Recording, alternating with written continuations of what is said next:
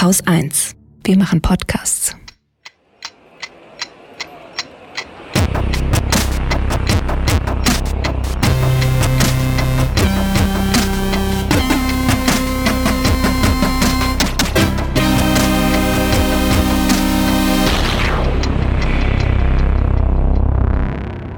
Willkommen zur Wochendämmerung vom 12. März 2021 mit Belarus, Nasenspray, einem Nachtrag zur Luca-App, Corona-Zahlen, der CDU, Volksabstimmung, Hoffnung für Brasilien, Mindestlohn, Protesten in Griechenland, Waffenhandel, Syrien und Fukushima, Unternehmensberater, eine gute Nachricht Katrin Rönecke und Holger Klein. und einen noch fresh in sozusagen, oder wie nennt man das, ne? gerade reingekommen. Ja.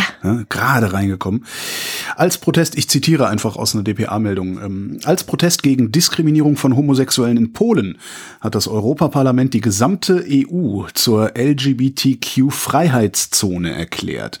Mit einer Mehrheit von 492 zu 141 Stimmen und 46 Enthaltungen. Ja, Ich, also ich hasse Enthaltung. Enthaltung ist halt, dann bleib halt zu Hause, dann, dann übernimm kein Amt. Ja, wenn du keine Verantwortung übernehmen willst, übernimm nichts, bleib zu Hause, mach deinen Platz frei. Das ist Enthaltung, finde ich, gra- naja.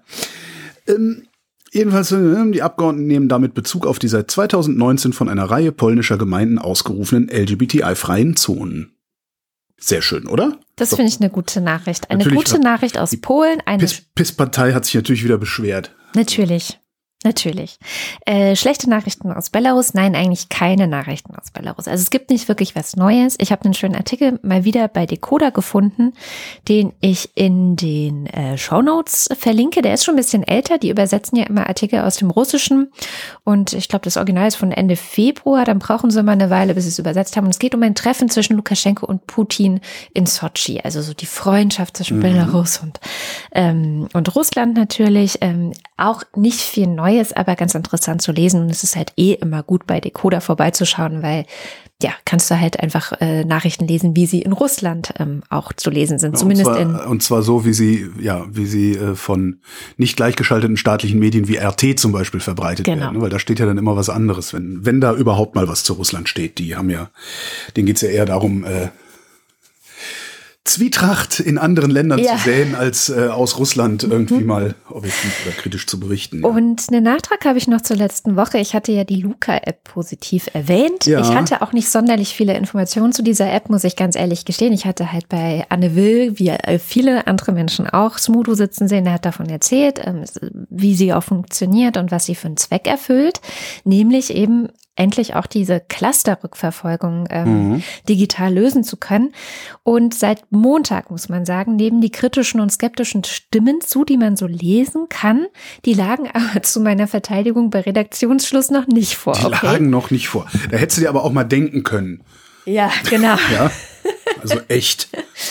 Ähm, zum Beispiel schreibt netzpolitik.org, bislang ist der Quellcode der App nicht offen zugänglich, was einer der Hauptkritikpunkte immer wieder ist. Die Macher haben lediglich ein Sicherheitskonzept im Netz veröffentlicht. Ob sie die hohen Sicherheitsstandards, von denen sie sprechen, auch tatsächlich einhalten, lässt sich so von außen natürlich nicht überprüfen. Aber sie schreiben auch weiter, mittlerweile scheinen sich die Macherinnen von Luca dem Druck gebeugt zu haben. Gestern Abend gaben sie bekannt, der Quellcode von App Backend werden bis Ende März veröffentlicht. Okay. Jetzt wüsste ich gerne, warum bis Ende März, also warum können die das nicht sofort machen, aber weiß der Geier. Da gibt's ja immer ganz, ganz schön die Diskussion auch, äh, ja, aber wenn wir das veröffentlichen, das ist ja unser, unser Firmengeheimnis äh, sozusagen, unser Geschäftsmodell und so. Äh, das ist nicht so, ne? Man kann halt auch, man kann halt auch sagen, so, wir nehmen jetzt diesen Quellcode und geben den ausgewählten Leuten zum Auditing Zum und Prüfen, genau. dann wird das überprüft und dann bleibt er halt trotzdem, äh, erscheint er dann nicht auf GitHub oder so. Wobei das eigentlich auch, glaube ich, kein Problem wäre, weil man könnte sich ja sogar die Implementierung schützen lassen oder sowas, wenn man das unbedingt will. Naja. Mhm. Ansonsten habe ich meine Meinung zu dem Ganzen, also ich habe das auch verfolgt, weil ja auch dann äh, viele gesagt haben, aber Katha, du hast es doch so positiv erwähnt und jetzt gibt es so viel Kritik. Und dann dachte ich so, ja, ich gucke mir das mal an und am besten wiedergegeben, was ich soweit denke, soweit ich mich da überhaupt äh, mit auskenne, was nicht der Fall ist, sage ich auch gleich, war Anke Domscheit-Berg, die gesagt hat, ähm, die Funktionalität zur Clustererkennung nach Event- oder Restaurantbesuch ist natürlich relevant. So, und deshalb fordert sie, also Anke Domscheit-Berg, dies auch als Zusatzfunktion für die Hm. Corona-Warn-App schon seit Monaten, kann ich bestätigen, fordert sie wirklich. denn dort macht sie Sinn, denn die App ist bereits 26 Millionen Mal auf Smartphones installiert. Und das ist eigentlich das Hauptargument, ne? Anke Domscheit-Berg ist sowieso in solchen Fragen, finde ich, immer die klarste Anlaufstelle. Also ich, ich finde immer, wenn es um solche Dinge geht, gucke ich immer erstmal bei Anke Domscheit-Berg im Twitter-Feed nach, was sagt die denn eigentlich? So. Und ich weiß ja, die ist Linkspartei, ne, äh, Ja. und so, aber man, man weiß es ja. Und aber bisher hatte ich jetzt noch nie so das Gefühl, dass Anke irgendwie Scheiß labern würde oder ideologisch verbrämt ide da, da rangehen würde, sondern ja, ich finde das immer gut. Ist eine gute Bei wem, Adresse. bei wem guckst du noch? Wer ist noch deine Lieblingsadresse für Digitales auf Twitter? Äh, auf Twitter. Ja, kann ich jetzt auch nicht sagen. Dennis Horn natürlich. Dennis, okay. Der schreibt, ich bin irritiert, dass nun die Luca-App als mögliche Alternative gehandelt wird. Diese App dient der Clustererkennung und erfüllt damit einen anderen Zweck als die Corona-Warn-App. Sie ist eine Ergänzung und keine Alternative. Ich verstehe auch nicht wirklich, warum das nicht, warum Luca nicht in der Corona-Warn-App mit Ja. drin ist. Also ich, das raff Das ich ist, nicht. ja, das ist, äh, das war ja auch was, als ich letzte Woche gesagt, finde ich positiv, weil mein, habe ich ja schon gesagt, eigentlich gehört das in die Corona-Warn-App rein, haben, haben das aber irgendwie nicht geschafft, Telekom und SAP mit ihren Millionen, Millionen und Milliarden. die sie dafür bekommen haben, das umzusetzen in den Ja. letzten neun Monaten. Und jetzt gibt's halt eine andere App, die das macht. Also muss ich auch ganz ehrlich sagen, meine Güte. Und was aber Dennis auch noch ganz, ganz wichtig anmerkt, keine App kommt gegen eine Pandemie an, in der sich Menschen nicht an AHA-Regeln halten, in der Bundesländer die Absprachen brechen und die Inzidenznotbremse auf 200 hochschrauben und in der offenbar wird, dass 20 Jahre lang die Digitalisierung unterdrückt wurde. Ja, und damit kommen wir zum nächsten Punkt, wo du schon sagtest, dann äh, die Notbremse hochgesetzt wird. Also Brandenburg hat das ja gemacht, äh, ne, äh, war hier diese äh, Bund-Länder-Konferenz, äh, Notbremse bei 100. Brandenburg hat sofort gesagt, ja, wir setzen jetzt mal hoch auf 200, weil wissen wir gar nicht so genau. Also äh, die, die RBB-Meldung war, der Pressesprecher der Staatskanzlei konnte keinen Grund dafür nennen. Ähm, ich glaube, der Grund ist halt, sie wissen es gar nicht, sondern sie haben es einfach mal gemacht, um schön Läden öffnen zu können und verharren jetzt in der Hoffnung, dass es nicht so schlimm werden wird. Das ist so mein Verdacht dabei. Ähm, und auch noch andere fangen an, die Zahlen zu frisieren, um den ja eigentlich automatischen Lockdown zu verhindern. Beispiel Kalf, Landkreis Kalf. Inzidenz 57,2 gehabt. Ähm, das heißt, die hätten dicht machen müssen, äh, haben dann aber nochmal nachgerechnet und äh, haben einen Ausbruchscluster in einem, ich glaube, im Altenheim war es, rausgerechnet und gesagt, nee, das ist ja ganz klar umgrenzt und ganz klar gut nachvollziehbar, also da können wir ja eindämmen und so. Ähm, das haben sie einfach rausgenommen und haben äh, gesagt, ja, damit ist ja unsere Inzidenz gerade mal nur, keine Ahnung wie viel, 20 oder so, also lassen wir alle Läden auf. In Hagen ähm, waren sie mal drei Tage unter 100 ja, und haben darum gesagt, ja, äh, wir sind aber nicht nachhaltig und signifikant über 100. Ah, haben ja. darum die Läden offen gelassen. Hessen hatte am Donnerstag eine landesweite Inzidenz von 75, Mhm. was ja sehr schön ist. Ähm, der äh, Landkreis Fulda hatte eine Inzidenz von 109. Mhm. Aber Hessen hat einfach mal beschlossen, dass für die Landkreise die hessenweite Inzidenz gilt. Also egal, was der Landkreis hat, es gilt halt das. Es gibt einen Twitter-Thread von Cornelius Römer. Der sammelt solche Fälle äh, und da gibt's auch jede Menge Abzweigungen noch zu allen möglichen anderen Berechnungen und sowas. Und das alles mit den, mit den Zahlen, das ist ja so schlimm nicht, mit diesen frisierten äh, Inzidenzzahlen, weil die gesamte Bundesrepublik das ja so macht. Wir haben auch äh, bei Cornelius im Thread habe ich das gefunden, ein eigener Thread nochmal, sehr lang, mit sehr viel Grafik, sehr viel Gerechne. Ähm, wir haben ja im November die Testkriterien geändert. Mhm. Ne? Wir erinnern uns alle. Ähm, wo dann auf einmal Kontaktperson 1 nicht mehr Kontaktperson 1 war und nicht mehr, ne, und wenn du neben einem Infizierten gesessen hast in der Schule, aber eine Maske anhattest, war das alles kein Problem, bist du auch nicht getestet worden. So. Ja, das waren aber nicht die Testkriterien, das ist nochmal was anderes. Noch Das waren was. dann die Regelungen der Schulen. Ja, okay. Also, oder beziehungsweise der Kultusminister. Das Ja. ist das eine. Die Testkriterien sind schon quasi vom RKI mehr oder weniger Ja. vorgegeben. Äh, Und da wurde nur gesagt, dass jemand, der symptomatisch ist, nicht Ah, genau, automatisch das war's, getestet ja. wird. Und auch jemand, der Kontakt hatte, wird nicht automatisch getestet, nur dann, wenn er Symptome hat. Also man braucht beides. Und anscheinend sind wir die Einzigen, die das so machen. Ja, denn dieser Natürlich. Thread äh, kommt zum Ergebnis, äh, dass sich, also äh, schreibt halt, nahezu alle europäischen Staaten bewegen sich rund um den EU-Standard, nur Deutschland nicht. Ähm, würden wir wie die restliche EU messen, hätten wir am 9. März eine Inzidenz von 150 gehabt in der Bundesrepublik. Tatsächlich lag sie am 9. März aber bei 67,5. Mhm. Das heißt, Deutschland als gesamtes Land frisiert die Zahlen nach unten und das ohne systematischen Überblick sich verschafft zu haben in den letzten zwölf Monaten über das Infektionsgeschehen, ohne vernünftige Verfolgung, ohne Durchsetzung von Quarantäneregeln. Im Grunde ist es ein Wunder, dass hier nicht die Leute wie die Fliegen sterben. Es ist wirklich ein Wunder. Anscheinend sind die, sind die Menschen doch in der Mehrheit derart vernünftig und, äh, und, und, und, wie nennt man das denn, solidarisch, genau. Anscheinend sind die Menschen in der Mehrheit derart vernünftig und solidarisch, dass, sie- dass sie gerade das Schlimmste verhindern.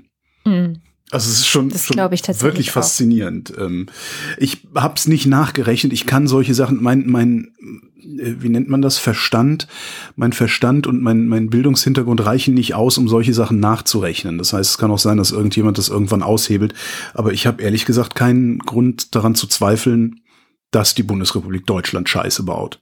Also ich würde da zwei Fragen aufwerfen. Die erste wäre, wurde die Teststrategie wirklich nicht nochmal geändert? Weil im November, da waren die Tests knapp, das weiß ich auch noch. Und vor allem, äh, ja, die Labore sind nicht mehr hinterhergekommen. Im Moment wäre das ja kein Problem. Also das kann man ja aber auch beim RKI nachschauen, wie die aktuelle Teststrategie ist.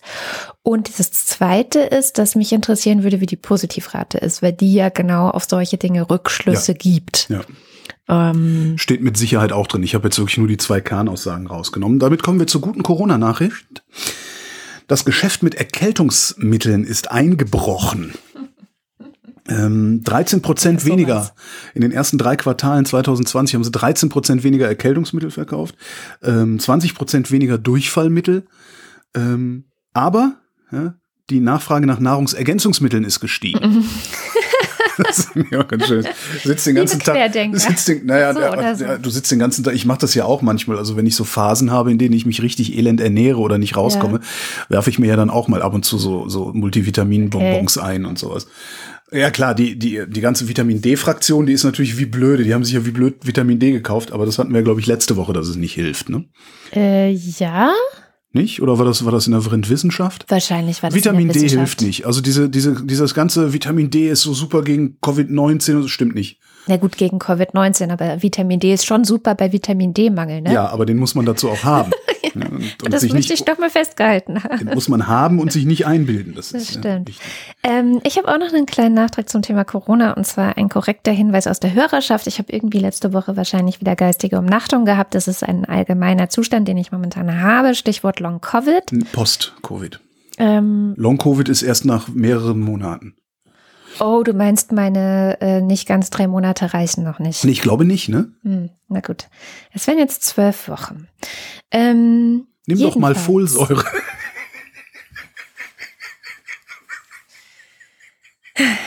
Jedenfalls ist es mir tatsächlich passiert, dass ich die Woche davor, glaube ich, war es, von Kontraste erzählt habe, wie in Sachsen die Schulen wieder aufgemacht worden sind. Ähm, und dann die Woche danach sage, ja, aber Sachsen hat ja ein Protokoll von der ähm, Bundesministerkonferenz äh, vermerken lassen, dass es nicht einverstanden ist, Ja. was da verabschiedet wurde. Das heißt, ich habe mich total betuppen lassen, weil ich es einfach wieder vergessen hatte, dass es ja auch Sachsen war, das schon in Mitte Februar einfach die Schulen wieder aufgemacht hat und die Kinder da in den Klassen, in den vollen Klassen sitzen, kein Wechselunterricht, ohne Masken. Und ein Bild hat sich in dieser Kontraste-Doku in meinem Kopf so richtig schön eingebrannt. Also während sie wirklich alles ignorieren, was wir über Aerosole gelernt haben im vergangenen Jahr, ähm, müssen die Kinder regelmäßig sich einen Stempel auf die Hand machen, zum Waschbecken gehen und so lange die Hände waschen, bis der Stempel weg ist. Weil das hilft ja gegen Corona, ne? Ja. Äh, Schlägt sich das in Zahlen auch nieder ähm, in Sachsen? Ich weiß gar nicht, wie es Ja, ja, das war schon in dem Kontrastebeitrag, dass die ersten Schulen schon nach einer, Stu- äh, einer Woche wieder schließen mussten. Ähm, und Sachsen ist ja, wenn man jetzt mal die, die äh, Karte in Deutschland anschaut und so ein bisschen guckt, neben Thüringen, gerade einer der Ja, aber das liegt ja am Tschechen. der Sorgenkinder. Das ist ja Ja. der Tscheche schuld. Der Ausländer ist da, ist das Ja, das, das wandert natürlich rüber, aber das äh, ist ja kein Grund zu sagen, juhu, wir machen die Schulen wieder auf, sondern es ist eigentlich ein Grund zu sagen, oh Gott, nee, wir lassen die mal lieber noch zu. Also von daher, naja, aber ich habe auch eine gute Corona-Nachricht mitgebracht. Und zwar wurde diese Woche der Johnson Johnson Impfstoff zugelassen. Er hat also jetzt auch eine EU-Zulassung. Er kann jetzt also auch in der EU geimpft werden. Theoretisch, praktisch nicht. Denn äh, laut unserem Gesundheitsminister Jens Spahn kommt er erst Mitte April mhm. an. Und ich habe dann noch mal so geguckt, was so die Jens Spahn Versprechen äh, seit Beginn der Corona-Pandemie vor einem Jahr für eine Präzision hatten, was das Datum angeht. Also ich würde nicht vor Mai damit rechnen und vielleicht können wir froh sein, wenn wir es nach den Sommerferien dann haben. Ähm, aber äh, wenn er dann da ist, ist er ja ein Game Changer, wie mhm. gerne gesagt wird. Warum? Weil er der Impfstoff ist, von dem du nur eine Dosis brauchst und das war's. Ja, gut, ja. Ist halt aber auch eine Dosis zu kriegen, äh, scheint ja in der Bundesrepublik Deutschland äußerst kompliziert zu sein, selbst wenn man 96 ist und noch Auto fahren kann. Also da. Echt? ich habe jetzt nicht das. Sind die denn alle geimpft jetzt mittlerweile, die ganzen 80-Jährigen, für die wir diese vielen Millionen Dosen haben? Ich meine nicht, ne? Ich weiß es nicht. Ja, das, das ist irgendwie nicht. Äh, kurzer Blick in die Schweiz. Die Schweiz hat ähm, jetzt ein Burka-Verbot per Volksabstimmung durchgesetzt. Das betrifft 30 Einheimische. ähm, und ansonsten betrifft das nur Touristinnen, die Touristinnen, die äh, in, in die Schweiz kommen und viel Geld haben und äh, so ein Ding sich überwerfen müssen, weil sie äh, aus, aus irgendwie aus der arabischen Welt kommen. Und das ist halt genau wieder so ein Ding, weswegen ich gegen Volksabstimmung. Das ist wieder so eins. Also ich habe bisher hat immer, wenn mir jemand sagt, Volksabstimmung super Sache, die Schweiz kann das auch, habe ich halt immer ein einziges Wort als Gegenargument gebracht und dieses Wort heißt Minarettverbot. Mhm. Jetzt werde ich zwei Worte als Gegenargument bringen, nämlich Minarett und Burka-Verbot.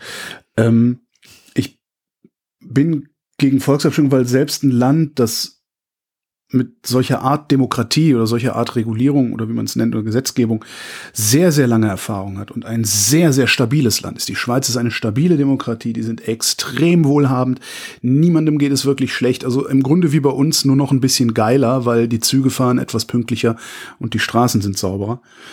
Ähm, also selbst ein derart stabiles Land geht diesen völkischen Rattenfängern auf den Leim. Mhm. Also die erzählen halt den ganzen Tag diesen Quatsch von Islamis Islamisierung und zwar so lange, bis Karl-Heinz diese Scheiße glaubt und dann nach unten tritt. Weil mhm. das ist ja letztlich das, was da passiert. Und dann stell, stell dir vor, wie würde so eine Abstimmung in Deutschland ausgehen? wo, wo die Menschen dann tatsächlich mangels Stabilität wie in der Schweiz dumm und rechtsextrem genug sind, sogar so einen Sauhaufen wie die AfD zu wählen und das nur, weil sie sich für zu kurz gekommen halten, ja, ohne eine gezielte Kampagne, äh, sondern nur durch dieses permanente Geraune. Also es ist ja nicht so, dass er jetzt eine große Kampagne wie von diesem Egerkinger Komitee nennt sich dieser Rassistenverein, der diese Volksabstimmung ah, okay. angestoßen hat. Mhm. Sowas haben wir ja bei uns gar nicht. Wir haben ja dann irgendwie diese komischen AfD-Plakate und mhm. so, aber kein so eine, so eine, so eine konzentrierte Kampagne. Da bleibe ich dann wirklich lieber beim Parlamentarismus, weil ich da wenigstens noch die Hoffnung haben kann, dass auch unpopuläre Entscheidungen getroffen oder unterlassen werden. Naja. Ja, ein bisschen die Hoffnung haben kann. Ne? ähm, und, und was, was wir da aber sehen in der Schweiz, und das ist ganz interessant, mit dem Lauterwerden von rechts außen scheint auch gleichzeitig die Vernunft zuzunehmen. Das haben wir ja auch. Also ohne, ohne all die Rechten und Normalitären der letzten Jahre wäre Fridays for Future nie so groß geworden. Meinst du? Glaube ich, bin ich fest von überzeugt, mhm. dass das, ich bin fest davon überzeugt, dass das eine Gegenbewegung auch ist, gegen dieses engstirnige, hartherzige, gegen diese Weltleser, weißt du? So, ich glaube, das ist eine echte Gegenbewegung. Keine Wochendämmerung ohne Weltbuschbashing. so, und in der Schweiz gibt's diese Gegenbewegung auch. Ähm, dieses Egerkinger Komitee ist auch für das Minarettverbot verantwortlich.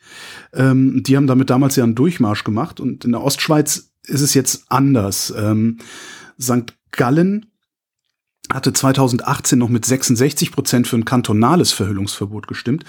Und da lag der Ja-Anteil heute noch bei 53 Prozent. Und Appenzell Außerroden hat sogar abgelehnt. Das mhm. Äh, scheint neu zu sein. Also immer, mhm. immer, es, es gibt eine Gegenbewegung, weil natürlich hat halt so, ein, so eine Demagogie auch immer zur Folge, dass die, die noch halbwegs denken können, auch tatsächlich halbwegs drüber nachdenken und dann vielleicht auf die ein oder andere vernünftige, kluge Lösung kommen. Und eine kluge Lösung kann nicht heißen, wir verbieten jetzt den 30 Tanten hier ihr blödsinniges Kleid zu tragen. ähm, es ist echt auch so. wenn ich, ne, also ich, ich verstehe ja, das auch nicht, ne? Also warum ja. muss man sowas anziehen? Also ich mache mir da auch meine Gedanken drüber. Ja, ja. Aber ich, ich versetze diese armen Frauen noch nicht unter in Hausarrest. Also die, da kann mir jetzt wirklich keiner mehr sagen, dass sie es freiwillig tragen, sondern das ist mindestens ein, ein, ein subkultureller Druck und Zwang, der da aufgebaut wird. Ja. Das heißt, äh, du kannst nicht anziehen, du bleibst zu Hause. Ja, Das, genau. das, äh, das heißt, sie, die, ist keine Lösung. Es ist, es ist vor allen Dingen, sie tun halt nichts für die Frauen. Das Argument ist ja immer, oh, das ist ein Unterdrückungssymbol, das ist ein Symbol der Unterdrückung der Frau. Ja, und was machst du jetzt? Sorgst du dafür, dass sie richtig unterdrückt werden, du Arschloch. Ja. Ja. Statt da mal die Männer aus diesen, aus diesen Subkulturen rauszupflücken und die so lange zu scheuern, bis sie begriffen haben, dass die Frauen sich nicht verhüllen müssen, nur weil sie nicht, weil sie es nicht auf die Reihe kriegen, äh, nicht ein Tröpfchen in der Hose zu haben, nur weil sie Haare von einer Frau sehen. Entschuldigung. so. Also von Ende. Ende einer der Durchsage. von einem konservativen Land zu einer konservativen Partei. Du kannst dich eigentlich jetzt zurücklehnen, denn ich möchte über die CDU sprechen.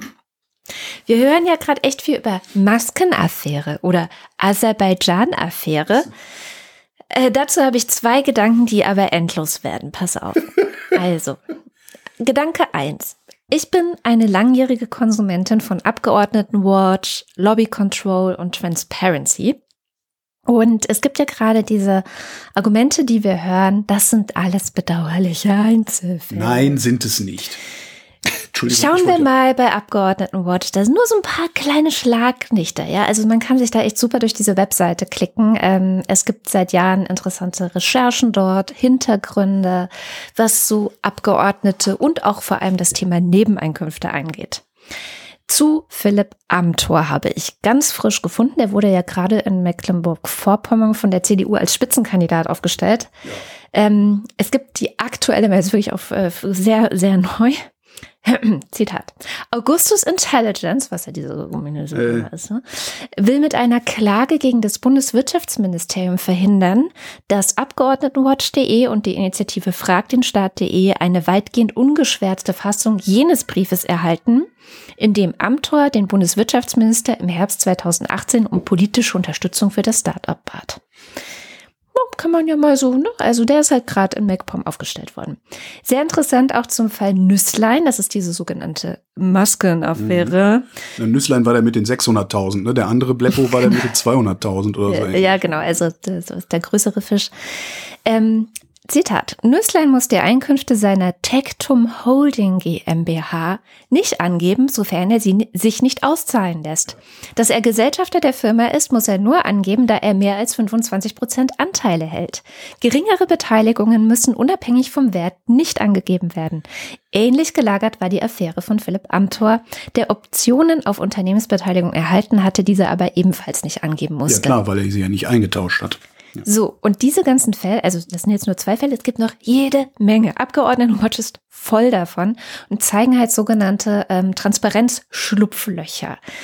Ähm, und die gibt es halt wirklich seit vielen, vielen Jahren. Ähm, Zitat. Die engen Kontakte der Unternehmen zur Politik werden nicht sichtbar, doch die Pläne der Koalition zur Verschärfung der Lobbykontrolle durch ein Lobbyregister sehen die Veröffentlichung von Lobbykontakten gar nicht vor. Ja, natürlich. Gar das verhindern die nicht. Rechten ja schon seit Jahrzehnten. Ja. Also ich unterstelle jetzt nicht, dass die SPD vielleicht besser wäre als die CDU. Da Bei der komme ich noch SPD, zu. Bei der Da SPD ist halt so, die lassen sich immer erst hinterher bezahlen, wenn, sie, Mhm. es- wenn sie nicht mehr im Amt sind. Das ist äh, da wahrscheinlich der wesentliche Unterschied. Aber das ist doch, ich meine, man muss sich nur die Geschichte der CDU angucken und die Geschichte der CSU, also die Geschichte der Unionsparteien angucken, dann wird einem sehr schnell sehr klar, dass Korruption zur DNA dieser Parteien gehört. Ja. Und bestes, bestes Ding ist immer, guckt euch einfach mal alle an, nehmt euch mal ein Wochenende Zeit und guckt euch einfach mal alle an, was Konrad Adenauer, auf den die CDU ja so unglaublich stolz ist, mit seinem Kumpel Robert Pferdmenges alles angestellt hat. Dann wisst ihr, was die DNA der CDU ist und davon haben die sich so lange nicht verabschiedet, wie nicht ihre Parteistiftung umbenannt wird und weiter Konrad Adenauer Stiftung heißt. Wer stolz auf Konrad Adenauer ist, der nimmt das mit in Kauf. Der nimmt, das ist, der Adenauer hat genau die Politik machen können, die er gemacht hat, weil er korrupt war. So. Das ist, äh, Jetzt ich verstehe überhaupt nicht, dass jetzt alle so, ach, guck mal, uiuiui, was ist denn da los bei der CDU? Nein, das ist immer los bei der CDU. Und die vierte, ich fange schon wieder an, Die Wahrheit ist aber immer konkret, Die deswegen. vierte Gewalt scheitert seit Jahrzehnten daran, diese Partei vor sich herzutreiben, weil nämlich die Hälfte der vierten Gewalt mit dieser Partei im Bett liegt. Ja, weil, weil Journalistinnen und Journalisten CDU-Mitglieder sind, überhaupt Parteimitglieder sind, Wie geht das überhaupt? Wir haben Journalistinnen und Journalisten, die Parteimitglieder sind, und du glaubst doch nicht, dass die dann entsprechend noch kritisch auf ihre eigene Partei gucken werden. Ich bin übrigens 2013 keiner, bei den Grünen ausgestiegen. Das kann mir doch keiner erzählen, dass das so ist. Das ist doch. Aber du bist jetzt sehr allgemein ja, und gehst zurück in die Vergangenheit ja, und du sagst selber immer, die Wahrheit ist immer konkret. Und deswegen ja. habe ich hier mal ein paar echt konkrete Punkte rausgeholt. Zum Beispiel zu dem Thema bedauerliche Einzelfälle. Nein, Zitat. Recherchen von Abgeordnetenwatch.de und T-Online zeigen nun, dass zahlreiche VolksvertreterInnen neben ihrem Mandat unternehmerisch tätig sind. Demnach sind Abgeordnete des Bundestags an insgesamt 134 Firmen beteiligt. 63 dieser Unternehmen gehören, zumindest in Teilen, Mitgliedern der Unionsfraktion. Das ist fast die Hälfte. Aber das ist ja noch okay. Also wenn ich jetzt morgen in den Deutschen Bundestag einziehen würde als Abgeordneter, wäre ich auch an einem Unternehmen beteiligt. Mhm. das kann man ja erstmal den Leuten Leuten gar nicht vorwerfen. Also ich, was ich denen vorwerfe, ist alles, was sie an unternehmerischer Tätigkeit machen, dass sie nach Einzug ins Parlament haben. Ich würde denen das grundsätzlich, ich würde einfach Nebenjobs verbieten. Ihr habt keine Nebenjobs zu machen, außer die, die ihr vorher auch schon hattet. Ja, außer vielleicht auch noch, wenn es zum Nachteil von Mandanten bei Anwälten ist oder so, dann sind solche Mandate halt verboten. Mhm. So. Und das Ganze machen wir ab der Bundestagswahl 2025 wird das gültig und dann kann sich jeder überlegen, ob er zu diesen Bedingungen Abgeordneter werden will oder ob er das nicht will.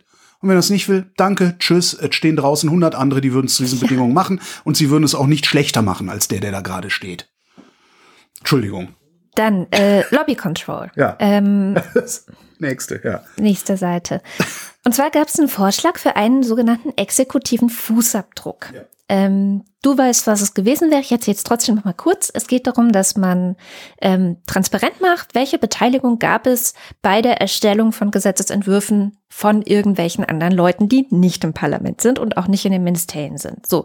Und dazu hätte es ähm, erstens die Interessenslagen und Wirkungszusammenhänge sowie die dem Entwurf vorgenommenen Interessensabwägungen veröffentlicht werden müssen. Auch veröffentlicht werden müsste eine Auflistung der in der Entwurfphase genutzten Vorarbeiten und Stellungnahmen Dritter, ja. soweit auf diese im Entwurf zurückgegriffen wurde. Äh, drittens die Beteiligung Dritter im Rahmen von Anhörungen, Arbeitsgruppen oder sonstiger Form.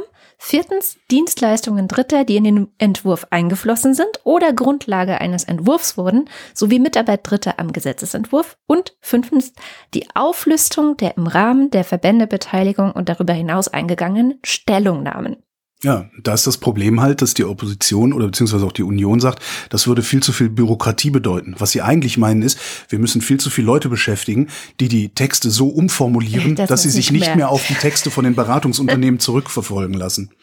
Genau, wurde abgelehnt von der Union. Natürlich. Dann, was sagt Transparency zum Thema Union? Und da bekomme ich seit vielen Jahren jetzt den Newsletter und habe einfach nur mal geguckt, so aus den letzten Jahren, ähm, Betreffzeile nur, was passiert da so von 2019. Zitat, mehr Transparenz bei informeller Einflussnahme durch die Exekutive nötig. Ja, hier kleine Zahl für dich, habe ich mitgebracht. Die Bundesregierung hat 2020 fast eine halbe Milliarde Euro für Unternehmensberater ausgegeben. Ja. Eine halbe Milliarde. Ja. ja. Ebenfalls 2019. Die Antikorruptionsorganisation Transparency International Deutschland fordert, dass Deutschland das Thema Parteienfinanzierung endlich ernst nimmt. Die Staatengruppe des Europarats gegen Korruption, die GRECO, hat im Dezember 2009, 2009, zehn Empfehlungen zur Transparenz in der Parteienfinanzierung an Deutschland ausgesprochen. In einem am 4. Juni 2019 veröffentlichten Bericht stellt die Greco nun fest, dass es seit dem Beschluss vor mehr als neun Jahren in Deutschland an dem politischen Willen zur Verbesserung des Systems mangelt. Sodass die Regelung der Parteienfinanzierung hinter den europäischen Normen zurückbleibt. 2009. Ja.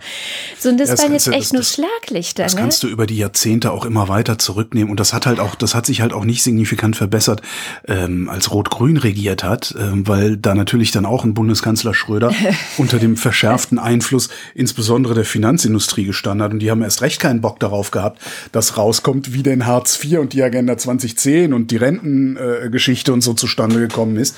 Ähm, sieht man ja heute noch, wie Walter Riester sich daran dumm und dusselig verdient, dass er das damals äh, durchgebracht hat. Ja, das ist ein Riesenproblem, ja, ja.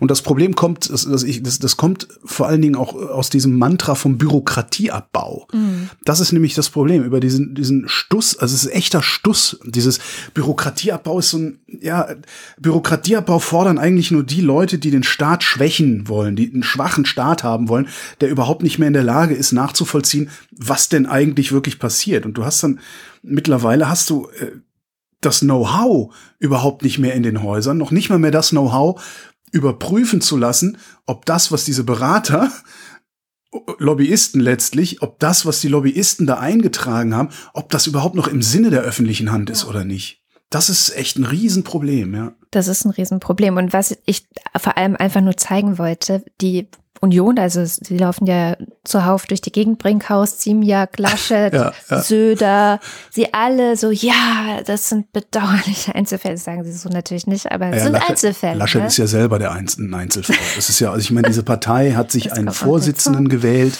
der korrupt ist.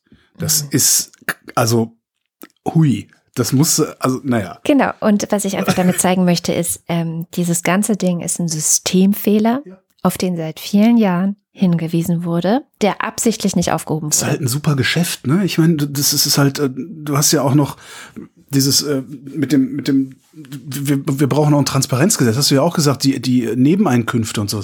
Warum, warum gilt das, warum, warum wird da nicht äh, auf, auf Heller und Pfennig angegeben, wie viel der nebenbei verdient, sondern immer nur in so komischen Tranchen? Ja, ich verdiene irgendwas zwischen, 7000. genau, irgendwas zwischen 1000 und 5000 Euro verdiene ich. Nix transparent. Dann leg deine Einkommens- und Vermögensverhältnisse offen oder du wirst kein Abgeordneter.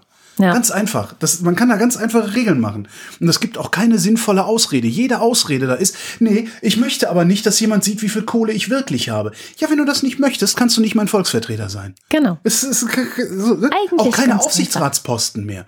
Ja. Was ist das? Das ist, das ist Korruption. Ne? Du kommst ins Parlament, hast vorher nicht in 20 Aufsichtsräten gesessen, auf einmal sitzt du in 20 Aufsichtsräten, weil, nachdem du im Parlament bist. Was ist das anderes als Korruption? Aber Holger, Korruption sagen wir nur, wenn es um den globalen Süden genau. geht. Ja? Das ist Korruption, weil du begibst dich in eine Abhängigkeit. Und du hast dich nicht in eine Abhängigkeit zu. Und dafür bekommst du sehr viel Geld. Ich bin sogar bereit, denen das Doppelte an, an Monatseinkommen zu bezahlen, mhm. wenn die diesen ganzen Scheiß lassen. Wenn ich mich darauf verlassen kann, dass sie nicht korrupt sind. Ja? Und das kann ich, wenn sie transparent sind. Klar, Restrisiko hast du immer. Aber mhm. im Moment kann ich mich nur auf eins verlassen. Alle da sind korrupt, außer die, die alles von alleine genau. transparent genau. machen. Und das ist eine totale Katastrophe. Ja. Und dass, dass die das auch nicht begreifen oder dass es ihnen egal ist. Und dass, dass im Grunde die Bevölkerung alle Parlamentarier für korrupt hält. Was natürlich auch zum Ausdruck kommt in solchen Sätzen wie ja, die da oben machen eh, was sie mhm. wollen. Das heißt nichts anderes als, ihr seid korrupt, ihr seid gekauft von irgendwem. So, und die CDU beweist gerade sehr eindrucksvoll, dass das zu stimmen scheint. Katastrophe. Eigentlich dürften die in, in, in, bei den Wahlen jetzt am Wochenende in äh, äh, Baden-Württemberg Baden und Rheinland-Pfalz. Eigentlich dürften die nicht mehr über die 5%-Hürde kommen angesichts dieser Vorfälle. Das wäre zu wünschen, aber es wird nicht passieren, weil wir reden ja schon, naja. Und die müssen so dringend mal viele, viele Jahre in die Opposition, Absolut. die Unionsparteien. Das tut denen halt, also es ist halt, das ist halt wie, da, guck, guck dir einen Kokser an, einen Langjährigen, dem tut das auch nicht gut. Der hat irgendwann keinen Überblick mehr und das sieht, ja. Ich war ja noch nicht mal fertig. Ich oh komme ja jetzt noch zu zweitens. Aserbaidschan. Ja. Inzwischen gibt es fünf Abgeordnete der CDU, die eine sehr seltsame Nähe zu Aserbaidschan zu haben scheinen, namentlich Mark Hauptmann, Karin Strenz, Eduard Linter, Axel Fischer und Thomas Bareis. Der kam ganz frisch heute Morgen dazu. Der Bareis? Ja. Ach, guck. Der parlamentarische Staatssekretär im Bundeswirtschaftsministerium Thomas Bareis hat im Auftrag Aserbaidschans bei einem deutschen Hersteller von Medizintechnik den Stand einer Lieferung von rund 150 Beatmungsgeräten abgefragt. Soweit so okay, aber ja. Warum ist das okay? Warum, warum kann ich nicht, warum habe ich keinen solchen Zugriff auf einen äh, Bundestagsabgeordneten, der dann irgendeine. Sache abfragt, die mich interessiert?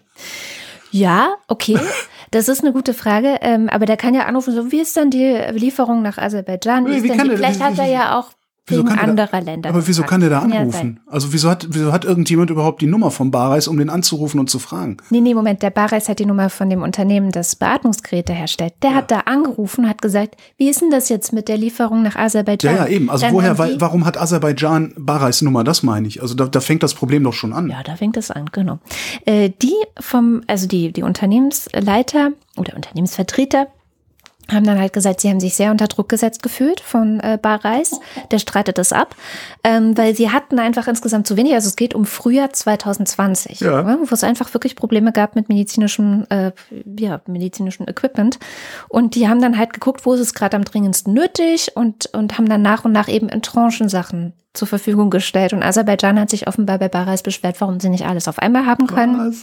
Und Barreis hat dann Druck gemacht. Der streitet das ab, aber das ist so die neueste Geschichte. Der ist doch sowieso so ein fragwürdiger Typ gewesen, der Barreis. Der hat doch noch mehr. ja, Ich guck mal in der guck Wikipedia, du mal, während ich du erzähle weiter.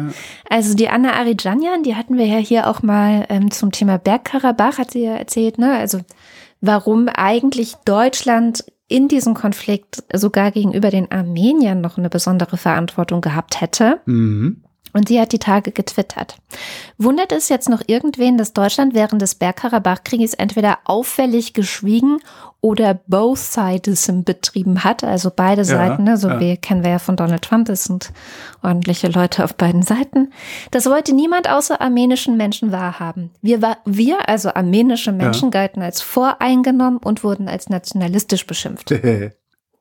So, und um jetzt nicht dem Vorwurf aus, weil du vorhin gesagt hast, ne, CDU, äh, CDU, klar, okay, SPD bestimmt nicht viel besser. Ein kurzer Hack in diese Richtung ähm, und nicht immer nur auf der CDU herumhacken. Beim Symposium zum nächsten Jahrestag des Völkermordes in Chorchali, das ist ähm, organisiert von der Botschaft in Aserbaidschan, ähm, nahmen auch drei MDBs der SPD teil, Dr. Barbara Hendricks, Nezahat Baradari und Doris Barnett. So, also die Aserbaidschan-Geschichte ist halt kein CDU-Projekt, sondern Aserbaidschan scheint. Aserbaidschan selbst hat sich den ganzen. Bundestag unterjocht. Und wie ich bei dir auf Twitter gefunden habe, die Humboldt-Uni gleich mit. Genau, die Humboldt-Uni gleich mit. Und Thomas Bareis ist ein ganz interessanter, äh, das, das lesen wir dann mal noch mal selber in der Wikipedia nach. Ähm, der Mann hat an allem, wo, was jetzt da so steht, an Abstimmungen, an denen er beteiligt war, ähm, sich genauso verhalten, wie ich es von einem modernen Menschen nicht erwarten würde. Also der Mann ist stramm rechtskonservativ und ja, ja, Okay. ja, also ja. Gegen irgendwelche Quoten, äh, für Fracking, ähm, Oh, äh, gegen Fl äh, Flüchtlings Flüchtlingsfeind 2015. Ähm, Okay. Nach dem Vorstandsbeschluss der Daimler AG in Zukunft keine Parteispenden mehr zu tätigen, nannte Bareis diesen verantwortungslos, demokratiegefährdend und dumm. So jemand ist Herr Bareis. Ja, ja, ja, ja, ja. also weiter zu Arroganz CDU. im Umgang mit Erstwählern. erst INSM, ne? Entschuldigung.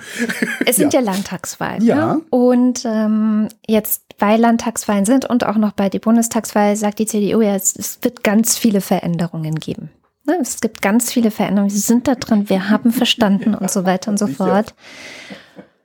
Und mich erinnert das so ein bisschen an, erinnerst du dich noch an ähm, vor zwei Jahren, da hat ein YouTuber namens Rezo Ja. Ähm, ein Video veröffentlicht, Zerstörung der CDU. Ja, Mensch, hat der schon was Neues gemacht jetzt? Noch nicht. Noch nicht.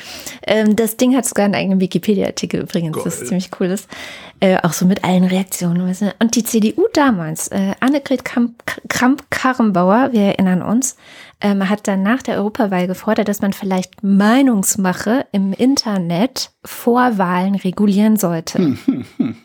Das war so ihr Umgang damit und Ja. ich habe so auch das Gefühl, dass das im Moment auch wieder so ist, so, nee, also das Problem damals war Rezo, nicht die Fehler der CDU. Also eines der Hauptthemen von Rezo war ja, wie die CDU die Klimakrise auszusitzen versucht und nichts macht. Er hat ja auch wahnsinnig viele Wissenschaftler äh, zitiert. Und das war ja eins der Hauptthemen. Und jetzt kann man ja mal gucken, ob die CDU eigentlich daraus gelernt hat. Was machst du da? Ich wollte dir den Titel, äh, die, die Titelseite des Spiegels des Aktuellen zeigen. Ja. CDU, CSU, schwarzer Fitz. Sehr schön. ist gut. Aus schwarzem Filz äh, CDU und CSU gelegt als Buchstaben, dabei allerdings das C jeweils als Eurozeichen. Schwarzer Filz. Maskenaffäre, Käuflichkeit, Krisenversagen. Der tiefe Fall der Union. Sowas willst du vor einem Wahlwochenende vielleicht Tja. auch nicht unbedingt in so einem überregionalen Blatt sehen. Tja, aber vielleicht sollte man sich halt auch echt mal hinsetzen und nicht immer so tun, als seien die anderen das Problem oder die bedauerlichen Einzelfälle in Ja. den eigenen Reihen, sondern vielleicht systematische Probleme, strukturelle Und die- Probleme als solche begreifen. Du hast es ja gerade selber gesagt, die Lösung für das ganze Problem, also für das komplette Problemfeld, die Lösung liegt auf der Hand. Ist Transparenz. ist alles da. Es ist einfach Transparenz. Vorschläge sind Transparenz, da. ein paar Nebenjobs. Waren schon, im, waren schon im Parlament, hätten sie einfach zustimmen Absolut können. ist, ja, genau. Und dass sie dem nicht zugestimmt haben, ist ja auch ein sehr, sehr eindeutiger Hinweis darauf, Dass sie es wussten. ja, Ja. ja. ja. Also, Ähm, und natürlich weiß das ist ja nicht nur der Barreis, der da irgendwie Dreck am Stecken hat, äh, sondern ist natürlich auch der Typ, der neben ihm sitzt, der kriegt das ja mit. Ich krieg das doch mit. Ich weiß doch in der Schule genauso. Ich weiß doch, wer in meiner Schulklasse wie drauf ist und was da läuft. Ja, vielleicht bei denen, die ganz da hinten sitzen, nicht so gut wie bei dem, der direkt neben mir sitzt, aber ich weiß es doch. Und das soll ausgerechnet im Parlament, in der Partei ist es ausgerechnet, da ist das anders. Nein. Nein, nein, nein, nein, nein.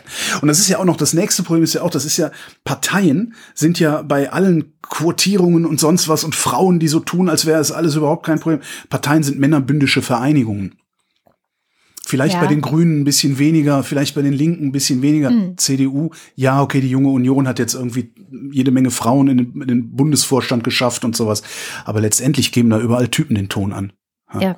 So, und wo Typen den Ton angeben, vor allen Dingen, wenn es mehr als ein oder zwei Typen sind, die den Ton angeben, kannst du davon ausgehen, dass die schon mal zusammen im Puff waren. Das ist jetzt eine Metapher, dass die zusammen im Puff waren. Für manche Unternehmen ist das keine Metapher. Stimmt.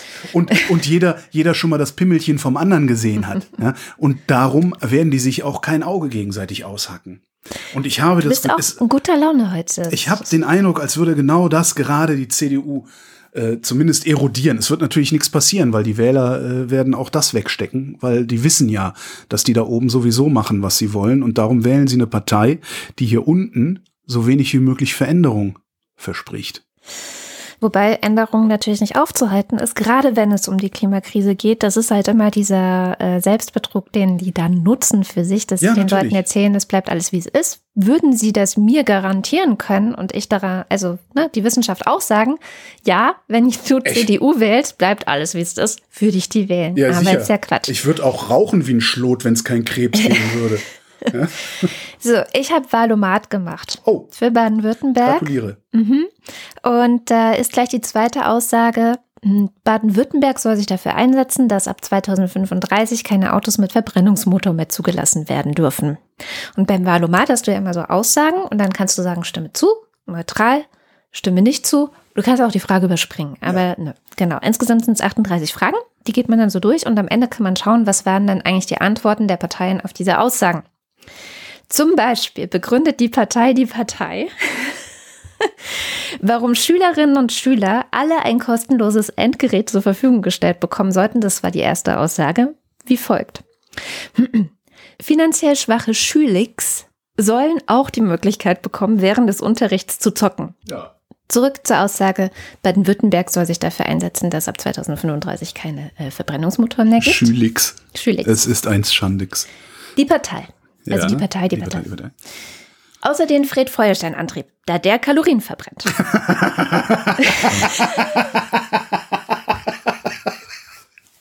Das, das, also angesichts dieses Desasters, dem wir seit zwölf Monaten mindestens beiwohnen, also dieses Desasters in allen Parlamenten, also Länderparlamente wie Bund, quer über alle Parteien, es ist ja wirklich jede demokratische Partei daran beteiligt, zu versagen. Angesichts dieses Desasters frage ich mich, ob es wirklich so schlimm ist, die Partei, die Partei zu wählen, eine Spaßpartei so zu wählen, die ja nur Faxen machen, ja, die ja irgendwie doof sind und äh, äh, ja da einfach nur sich selbst äh, profilieren wollen. So. Ist das wirklich ein Problem? Wäre, wäre das Land in einem schlechteren Zustand, wenn die Partei den Bundeskanzler stellen würde? Das wäre ist eine es sehr das? interessante Frage. Ich glaube nicht. Ich glaube wirklich, dass es das nicht wäre. Da sind extrem viele Amateure dabei, da sind auch bestimmt ein paar fragwürdige Gestalten dabei. Aber was ist denn? Guck doch sonst mal in die Parlamente. Du musst, sobald du aus der ersten Reihe weggehst, in die zweite, dritte, vierte Reihe im Parlament guckst, da hast du auch nur noch Amateure. Darum sitzen die alle in Aufsichtsräten, weil die sonst nichts zu arbeiten haben. Du bist echt in guter Laune heute. Nein. Politikverdrossenheit pur mit Ja, Holger Klein, genau. der neue Podcast. Ah, das ist Ähm, eine geile Idee. Zurück zu der Aussage. Äh, wa- wahrscheinlich habt ihr schon vergessen, wie es war. Baden-Württemberg soll sich dafür einsetzen, dass ab 2035 keine Autos mit Verbrennungsmotor mehr zugelassen werden dürfen. Und hier sind die Grünen jetzt interessant. Die Grünen. Mhm. Jetzt bin ich gespannt. Wir wollen den Autoverkehr schnellstmöglich klimaneutral machen. Wir tun daher alles dafür, dass das emissionsfreie Auto der Zukunft in Baden-Württemberg gebaut wird. So sichern wir gute Arbeitsplätze und schützen das Klima. Dafür fördern wir Schlüsseltechnologien wie Batterie- und Wasserstoffantriebe und bauen die Ladeinfrastruktur nach Kräften aus.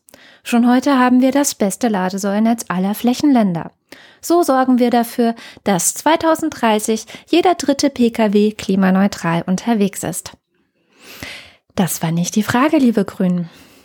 Richtig, Ja. das war nicht die Frage. Die Grünen, ja klar, die Grünen Ja. verkaufen ihre Ideale halt genauso. Die sind halt an der Regierung, das ist halt der Ministerpräsident und es ist halt das Autobauerland, ne? Aber nicht mehr lange, weil Tesla ja, baut diese Autos ja nicht in äh, Baden-Württemberg, sondern in Brandenburg. Und äh, im Moment, finde ich, sieht so aus, als würde zumindest diese, diese Automobilindustrie da im, im Ländle ähm, bis aufs Luxussegment nicht mehr mitkommen. Also, das stimmt leider, ja. also ist so, ist halt die Frage, ob das, ob das dann wirklich so wird. Ähm, aber die, ich habe halt auch das Gefühl, dass, was heißt, ich brauche mal noch nicht mal das Gefühl dafür zu haben, sondern ich mache ja einen neuen Podcast mit dem Autopapst und äh, der sagte halt auch, nicht im Podcast, sondern so irgendwie beim Quatschen, naja, äh, diese Luxusmarken, das, diese, also das Premium-Segment aus Deutschland, das funktioniert halt auch nur noch übers Marketing. Das sind keine Premium-Fahrzeuge mehr. Ja, Und das ist halt schon, das, und irgendwann wird den Leuten das auch auffallen. Also irgendwann, also selbst mein Nachbar, ja, selbst mein Nachbar, der, äh, ich sage mal, subkulturell ein extremer Autoanhänger ist, der verkauft jetzt seinen 300 PS BMW wieder. mhm. Und sagt, das ist doch Quatsch. Mit der Bürger ist doch Quatsch. ja, für damit zweimal im Urlaub, in Urlaub zu fahren, ist doch Blödsinn. Was soll das denn? Ich verkaufe die Karre jetzt. So, der kauft sich dann jetzt irgendwie was wie so ein Golf oder sowas. Also irgendwie was Vernünftiges. Ähm, ja. Naja. Ähm, die SPD ist auch ganz schön. Äh, ungefähr genauso schwafelig wie die Grünen. Ich zitiere, der Verbrennungsmotor mit fossilen Kraftstoffen hat keine Zukunft. Wer hätte das gedacht? Wir wollen auf Bundesebene die bestehenden Dialogprozesse in einer Kommission für Wachstum, Strukturwandel und Beschäftigung in der Automobilbranche zusammenführen. Wenn du nicht mehr weiter weißt, gründe Ja, vor allen Dingen, wenn die nicht so, wenn die nicht so, so fimschig, so zögerlich, so feige wären, dann hätten wir längst ein alternatives, also ein industrielles Alternativangebot. Die, die scheinen ja überhaupt nicht zu kapieren, dass sie sich immer weiter in die Abhängigkeit der Automobilindustrie begeben, weil sie da so ein offenes Ende hinpacken. Wenn die einmal Ja, sagen, ja. so 2035 ist Feierabend, dann würden automatisch würde der, da würde der Natürlich. Markt dann wieder regeln. Natürlich. Aber der Markt regelt dann. Ne? Dann regelt- aber ja, nur dann. Das Ja, ja, ist sicher. halt die, diese, das, den zweiten Teil checken viele Politiker nicht. Der regelt aber auch nur dann. ja, So. ja. Aber gut. Die einzigen, die ich, ähm, also mit deren Antwort ich wirklich zufrieden bin zu dieser Frage, ist die Klimaliste. Tja, Die haben sich ja, ja. gegründet, weil die Grünen in Baden-Württemberg nicht zu gebrauchen sind. Und die sagen, wir fordern, dass Autos mit Verbrennungsmotor oder Hybridantrieb deutlich vor 2030 nicht mehr zugelassen werden. Ihre Begründung lautet, unser Treibhausgasbudget ist fast aufgebraucht. Wir können uns die Herstellung und den Betrieb von Fahrzeugen mit Verbrennungsmotor nicht mehr leisten. So einfach, Zack. so fertig. Aber klar, die haben nichts zu verlieren, ne? Aber haben die was zu gewinnen? Wie, wie sind denn deren Chancen, weißt du das? Ich glaube, die sind gar nicht schlecht. Also, die haben halt die ganze Fridays for Future Bewegung hinter Ja, sich, ne? ja. Jetzt kommt der aber das ist, Hammer. das ist ja, ich war ja, ich war ja, anfangs war ich ja auch noch was skeptisch, da, aber da hast du ja noch, hast du ja sogar noch gesagt, so, nee, das ist vielleicht gar nicht schlecht, dass die, die den Grünen das Wasser abgraben. Ich finde das mittlerweile gut, weil die Grünen sind halt leider durch. Also Zumindest die, in Baden-Württemberg, ne? ja, überall. Die wollen mit der CDU, also die, die, die Entschuldigung, Ja. die, die halten es für eine Option, mit der CDU zu koalieren. Das, das geht eigentlich nicht. Eigentlich müssen sie sagen, nein, das machen wir nicht. Und sie machen es natürlich, ja, damit wir, weil sonst können wir ja noch weniger reißen, also dann kommen wir wenigstens in die Regierung und können da tolle Sachen. Ja, ja. Aber es ist die CDU. ja, das, Kommt drauf an, also ich meine, das hat damals bei der SPD so beschissen geklappt, weil was waren das, 8 Prozent oder so hatten Ja. die Grünen, waren ein sehr kleiner Partner und wenn sie jetzt mit der CDU regieren, werden sie ein großer Partner höchstwahrscheinlich. Also von daher sind es andere Voraussetzungen. Die aber Union kann nur, kann nur der Minderheit, der, der, der, der Juniorpartner sein. Ansonsten werden wir hier überhaupt gar nichts Genau. erleben. Dann, kriegt die, dann kriegen die Grünen so ein bisschen was so, weißt du, so diese, so Frauen und Gedöns. ja? so, damals, so ein bisschen ja. Gleichstellung und so könnt ihr alles machen. Ein bisschen Gleichstellung, ein bisschen Pazifismus kriegt ihr geschenkt. Aber dieses ganze Klimathema, das nehmen wir euch weg. Ja, dann hast du zwar vielleicht einen grünen Umweltminister oder eine grüne Umweltministerin, äh, äh, die wird aber komplett ausgebremst von irgendeinem anderen Ressort. Ah, ich, ja, ich bin ein bisschen verdrossen. Was sagt denn eigentlich die CDU zu der Aussage, dass bis 2035 oder ab 2035 keine Verbrennungsmotoren mehr zugelassen werden sollten? Ich zitiere. Nicht der Verbrennungsmotor an sich schadet der Umwelt, sondern seine Tankfüllung.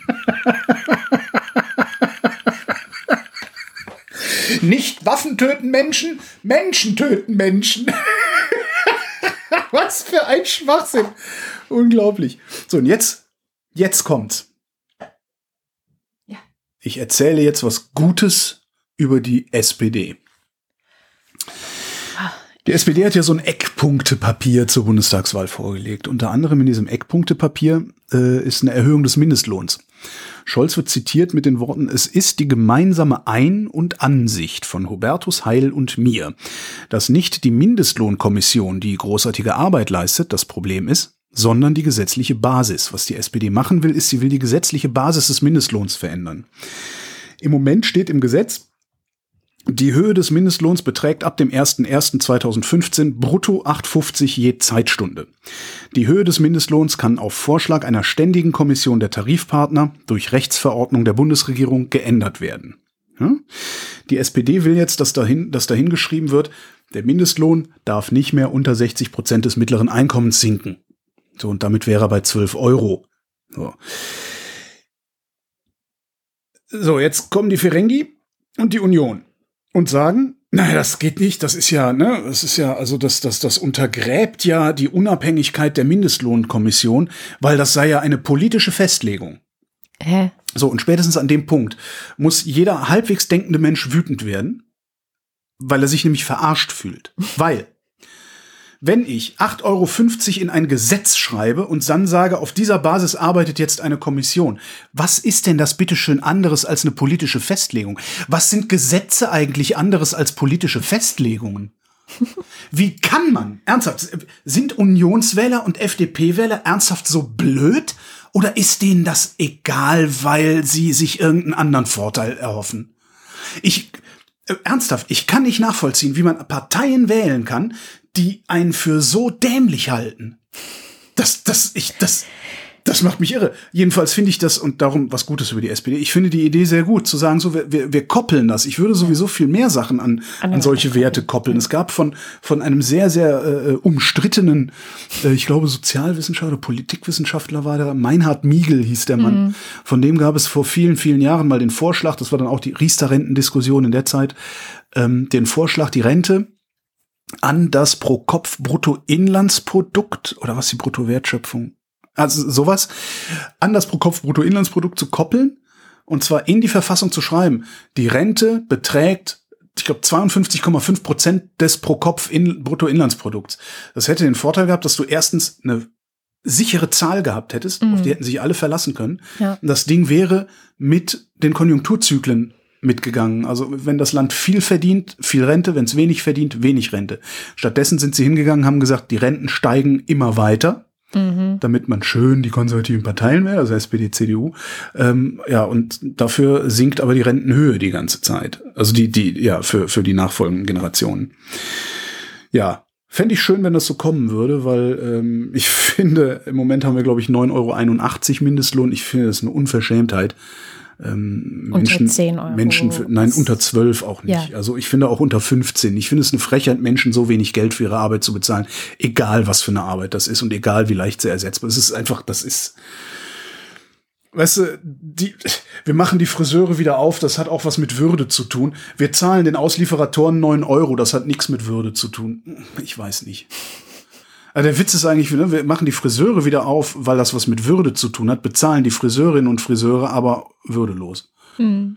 Es geht ja auch nicht um die Würde von denen, sondern ja. um die Würde der Menschen, die sich den, die neue Frisur leisten können. Ja, man, muss dazu sagen, ähm, ich, ich habe mich da auch sehr darüber aufgeregt, aber dann sagte eine, eine, eine alte Freundin von mir, weißt du, wenn meine Mutter noch am Leben wäre, die hat die letzten Jahre, die war halt dem, ist dement geworden. Mhm die konnte sich Jahre nicht mehr selber waschen, nicht mehr, nicht mehr selber machen mhm. und so. Die ist halt zum Friseur gegangen, um das äh, machen zu lassen. Und für die wäre das wichtig gewesen.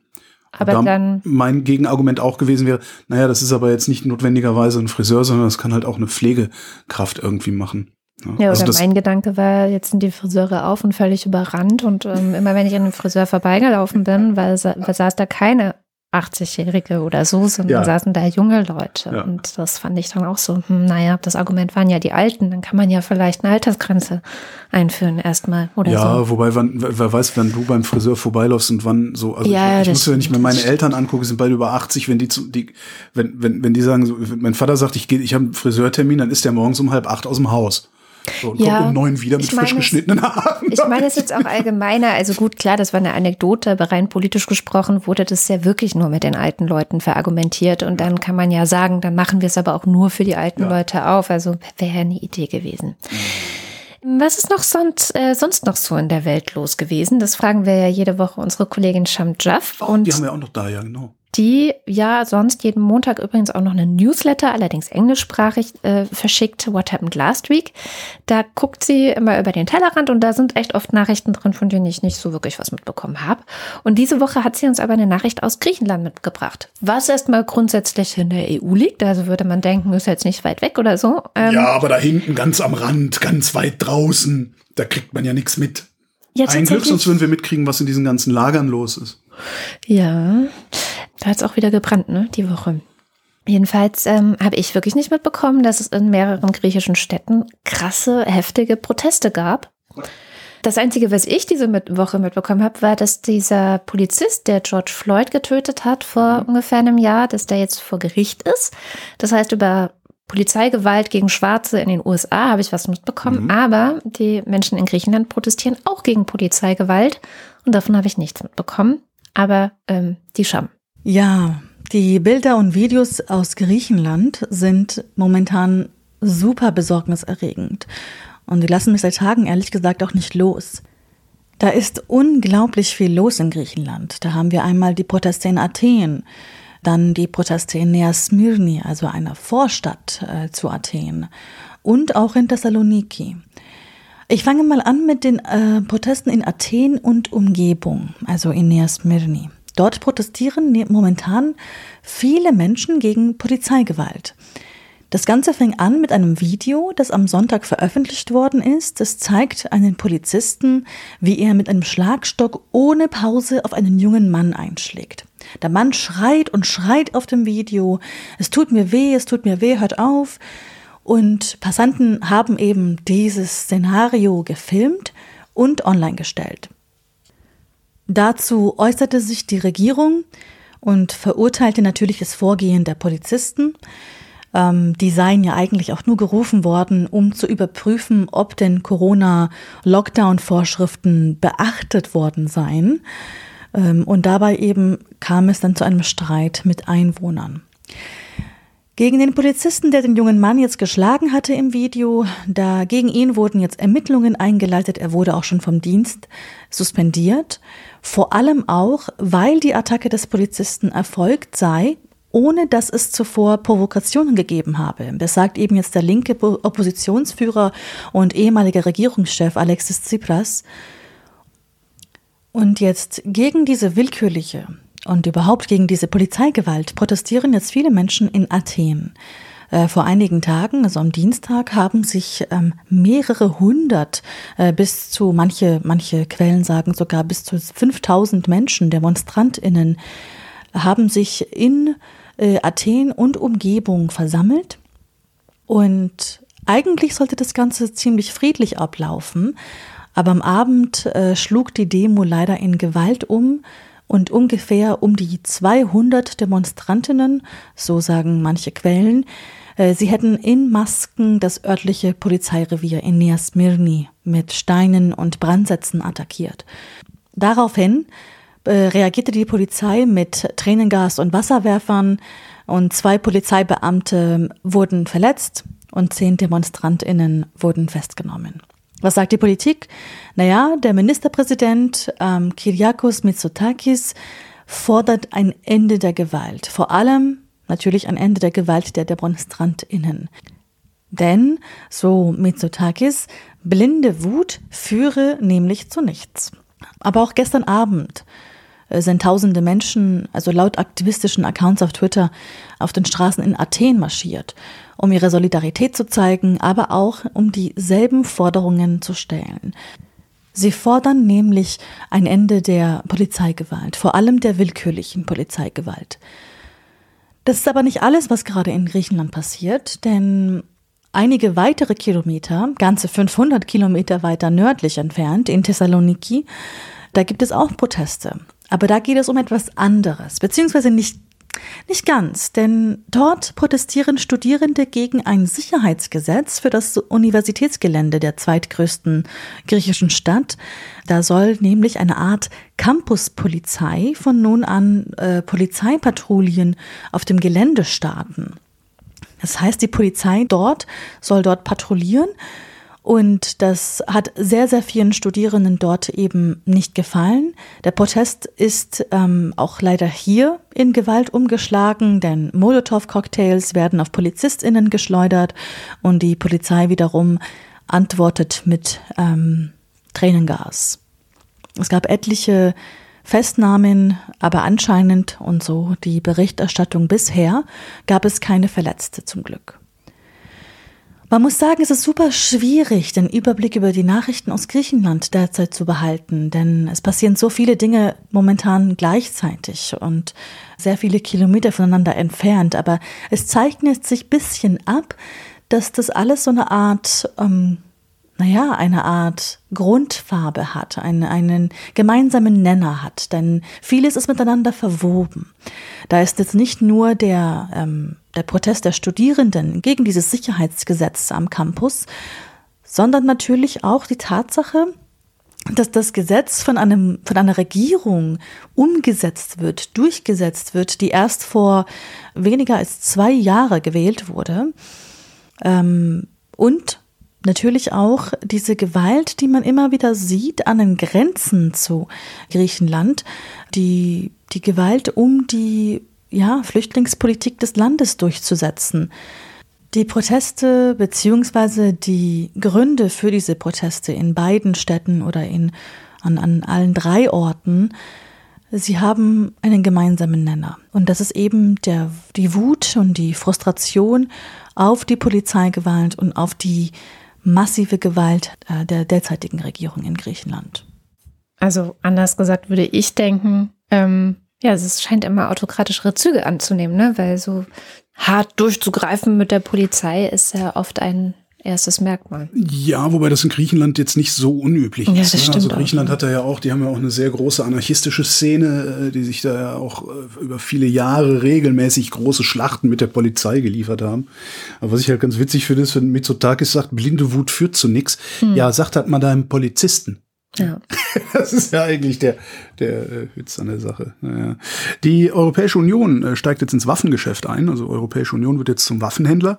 Bisher war die EU das nicht. Bisher haben nur einzelne EU-Länder mit Waffen gehandelt, beispielsweise die Bundesrepublik, die äh, momentan viertgrößter Waffenexporteur der Welt ist, äh, kurz vor China. China wird uns bald überholt haben. Ähm, 0,1 Prozent weniger Export als wir. Äh, ganz vorne natürlich die USA. Ähm, was jetzt äh, passiert ist, also die ähm, Europäische Union möchte gerne sich ein ähm, Instrument schaffen mit dem Namen European Peace Facility. das war schon schön. European Wir Peace Facility. Waffen und nennen es Frieden. Genau. Und äh, ein Teil dieser European Peace Facility soll sein, dass äh, sogenannte Partnerländer in die Lage versetzt werden, ihre Bevölkerung besser schützen zu können.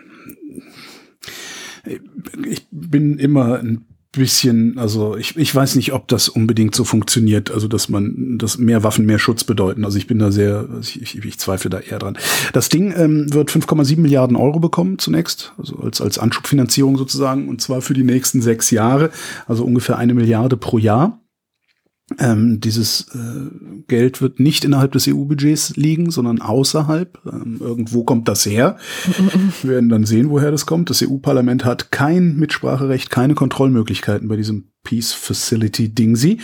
Ähm, ausschließlich der Rat trifft die Entscheidung, äh, welche, welche denn diese, diese äh, Partnerstaaten sind. Ähm, beim nächsten Gipfel wollen die Außenminister das Ding dann beschließen. Und da bin ich dann am Ende auch mal wieder gespannt, wie viele korrupte Abgeordnete wir in ein paar Jahren dann in diesem Zusammenhang sehen werden. Weil Deutschland, ne, hat ein Problem. Deutschland hat sich nämlich vor zwei Jahren verboten, überhaupt irgendwelche Kleinwaffen an Drittländer zu liefern. Mhm. Wir gehen nur noch an die Europäische Union und an so NATO-Staaten, was schlimm genug ist, weil von da aus diffundieren die natürlich dann in sämtliche Krisengebiete. Sehen wir ja dann auch immer wieder, dass irgendwie plötzlich mehrere hundert äh, Handfeuerwaffen irgendwo gefunden wurden, die da nicht hätten sein dürfen und so. Ähm, Drittländer, kurz, also Kleinwaffen sind übrigens alle Waffen, die du selber tragen kannst. Ja, nicht nur Pistole und Gewehr, sondern auch Panzerfaust und so schöne Sachen.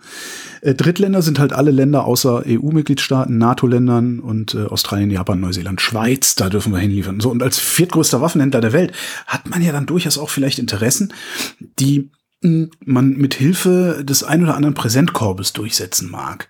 Von daher kann ich mir sehr gut vorstellen, dass insbesondere im Zusammenhang mit European Peace Facility mhm. der EU als Waffenhändlerin, mhm. was ja auch so nochmal neu ist, sozusagen als Zwischenhändlerin, dass da dann auch nochmal so ein paar interessante äh, äh, Nö, das haben wir an die Peace passieren. Facility gegeben. Das genau, haben wir nicht nach Saudi-Arabien oder genau, in jedem. Das, das, genau, nee. Das, nee, das haben wir nee. nicht gemacht.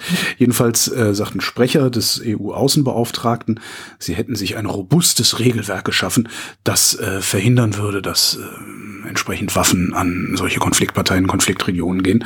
Ähm, äh, ja, äh, ne, naja. Aber war nicht Monitor gestern zu dem Thema, die gesagt haben, sie haben dieses Papier vorliegen, das hat denen jemand geleakt und es gibt eben keine klaren Kontrollmechanismen da ja, drin? Das hat Monitor gesagt. Ja. Den Link zur Sendung gibt es dann natürlich in den Show Notes. Ich mache es ganz kurz. Es könnte Hoffnung für Brasilien geben. Das Land, das ja derzeit von einem Faschisten regiert wird. Ähm, Jair Bolsonaro Immerhin ermittelt der Internationale Strafgerichtshof gegen den wegen Verbrechen gegen die Menschlichkeit, ähm, vor allem gegen die indigene Bevölkerung Brasiliens, aber auch ähm, während der Corona-Pandemie ähm, hat er jetzt nicht die beste Figur gemacht. Und 2022 wird in Brasilien gewählt und es gibt einen alten Bekannten, der nun wieder frei ist. Und zwar Lula da Silva. Genau, der wurde am Montag ähm, von zwei Verurteilungen wegen Korruption ähm, vom obersten Gerichtshof äh, frei, also nicht freigesprochen, er war ja schon verurteilt, aber die mhm. wurden annulliert, so sagt man. Und ähm, was ich auch ganz interessant als Nebenmeldung fand, der Richter, der ihn damals dafür verurteilt hatte, mhm. äh, wurde dann später von Januar 2019 bis April 2020 Justizminister unter Bolsonaro. Ja, verblüffend. Ne? Komisch. Also. Mensch.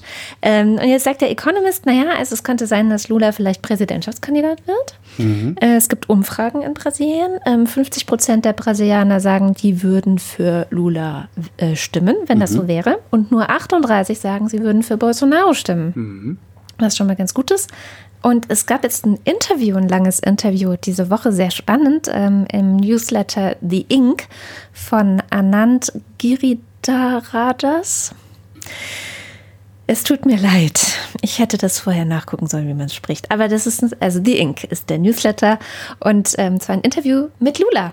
Ein ja. sehr langes Interview, super spannend, empfehle ich äh, allen zu lesen. Verlinke ich auch, kann, kann man lesen, ohne den Newsletter abonniert zu haben. Ich empfehle aber auch den Newsletter zu abonnieren, der ist immer sehr spannend.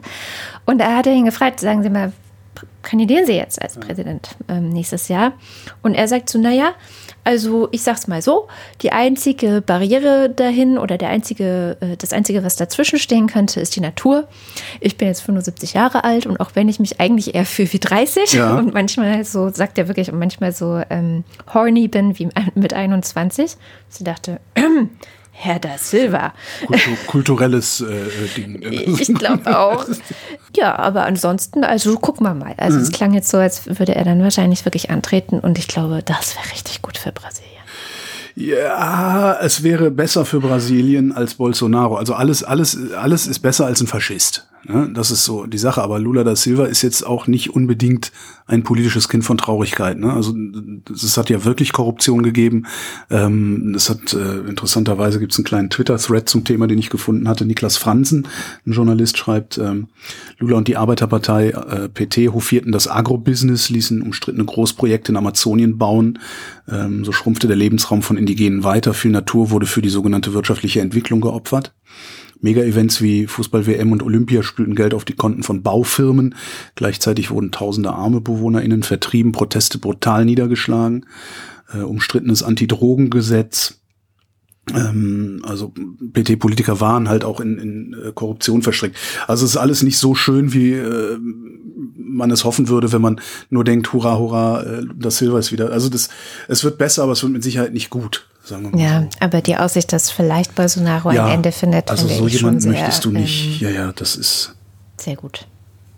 Also, und, und vor allen Dingen kann ja die, die Partei, auch wenn das äh, wahrscheinlich nicht passieren wird, weil es eine Partei ist, äh, aber sie könnte ja sowas machen wie Aufarbeitung oder so. Könnte man ja auch mal sagen. So, ja, wir haben, da war Korruption, aber wir machen jetzt Transparenz. Ja, Zum Beispiel könnte man ja auch genau. mal machen. Ne? Das ist, geht auch da. Funktioniert halt überall das mit der Transparenz. Dann habe ich noch zwei Jahrestage mitgebracht. Das eine ist zehn Jahre Krieg in Syrien und das andere ist zehn Jahre Atomkatastrophe von Fukushima. Beides keine schönen Dinge. Ich wollte zu dem Thema vor allem was empfehlen, weil jetzt auch die Zeit ein bisschen knapp ist. Ähm, gerade zu Fukushima gab es von Quarks diese Woche eine, ähm, ja, ein, eine Dokumentation. Die sind äh, nach Fukushima gereist, also in diese Region gereist und haben geguckt, wie ist das da eigentlich jetzt, was passiert da. Und das ist eine sehr eindrucksvolle Doku weil ich die ganze Zeit dachte, ach du Scheiße, das ist zehn Jahre her und wir sind damit immer noch nicht fertig. Also Ja. das ist einfach noch so viel zu tun und das wird noch Jahrzehnte so viel zu Ja. tun sein. Das ist echt krass. Also das ist schon Das ist das, was die- wahnsinnig erschütternd. Das, was die äh, Kernkraftwerksfreunde immer gerne ausblenden. ja. dass das ist, äh, nicht einfach explodiert ist und jetzt ist es kaputt, sondern äh, liegt halt der ganze Müll rum und das ganze Wasser muss irgendwo hin und äh, ja.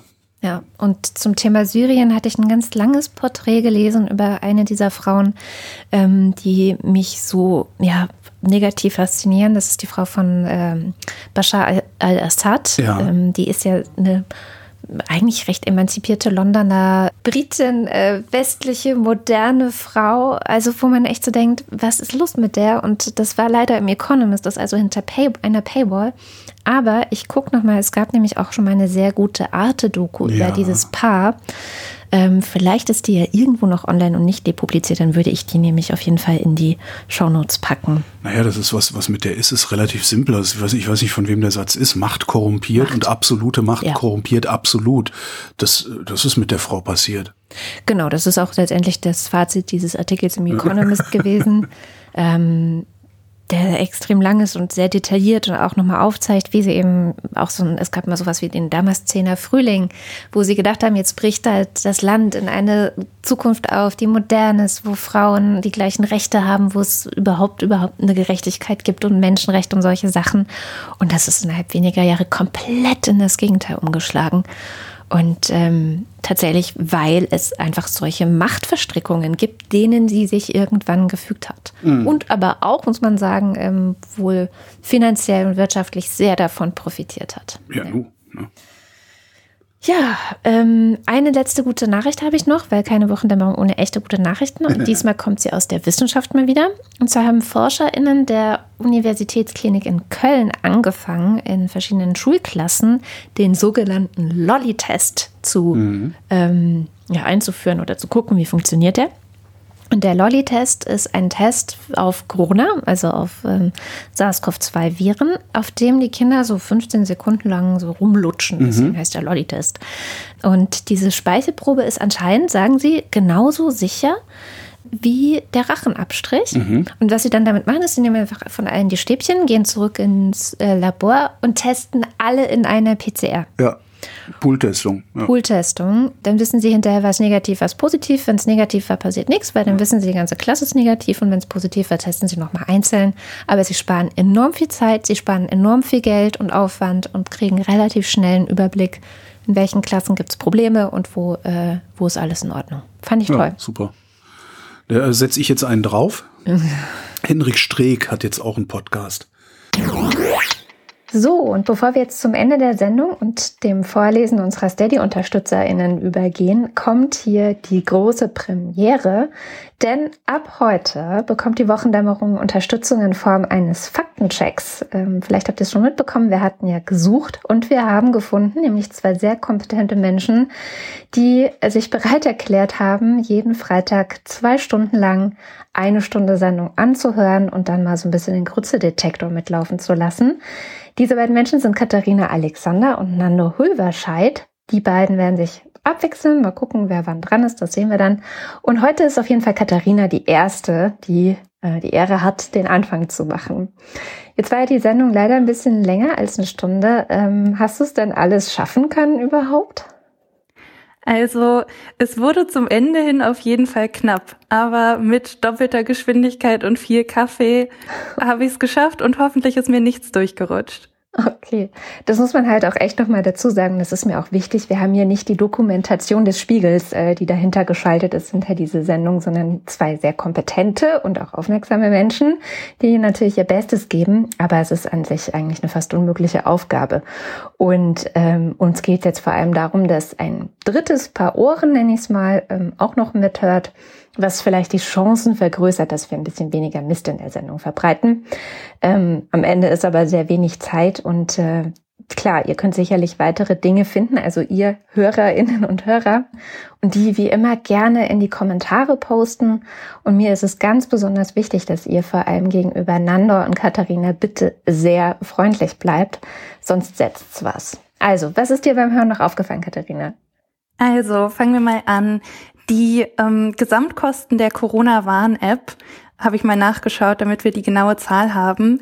Die werden mit Entwicklung, Betrieb, Tests und Werbung bis Ende 2021 auf 68 Millionen Euro geschätzt. Wow, okay. Also nicht Milliarden, aber schon echt eine ganze Menge. Genau, dann ähm, als nächstes die Inzidenz in Kalf, die ja so ein bisschen schön gerechnet wurde, mhm. die lag eigentlich bei 55,1, aber nachdem man da diesen kleinen Rechentrick angewandt hatte, lag sie nur noch bei 39. Okay, also nicht irgendwas mit um die 20, aber trotzdem deutlich unter 50. Genau. Dann ähm, zum RKI, die Teststrategien gegen Corona, die haben sich seit November, wenn ich das richtig gesehen habe, zweimal noch verändert. Mhm. Und zwar wurden die einmal im Januar angepasst und dann nochmal im Februar. Den Link dazu packen wir in die Show Notes.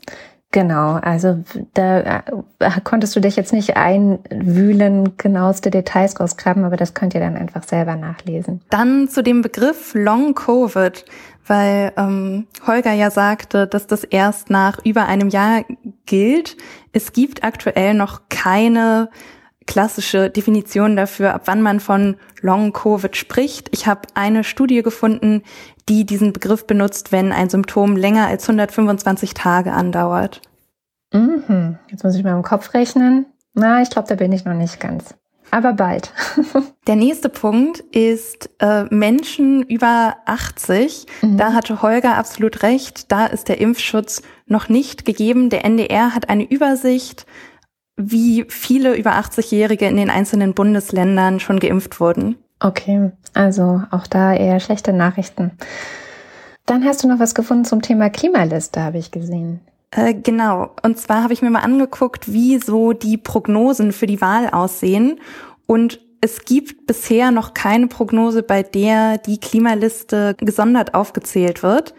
Ähm, ich habe eine aktuelle Prognose von heute gefunden, bei der aber sonstige Parteien bei sieben Prozent liegen. Müsste man dann schauen, ob die Klimaliste da die fünf Prozent Hürde schafft. Hm, okay. Könnte knapp werden. Genau, und dann zum aktuellen Mindestlohn. Der liegt mhm. aktuell nicht bei 9,80 Euro, sondern bei 9,50 Euro. Ah, sehr gut. Das ist ein kleines, aber wichtiges Detail. Und ich habe noch eine Anmerkung zu Chums Kolumne.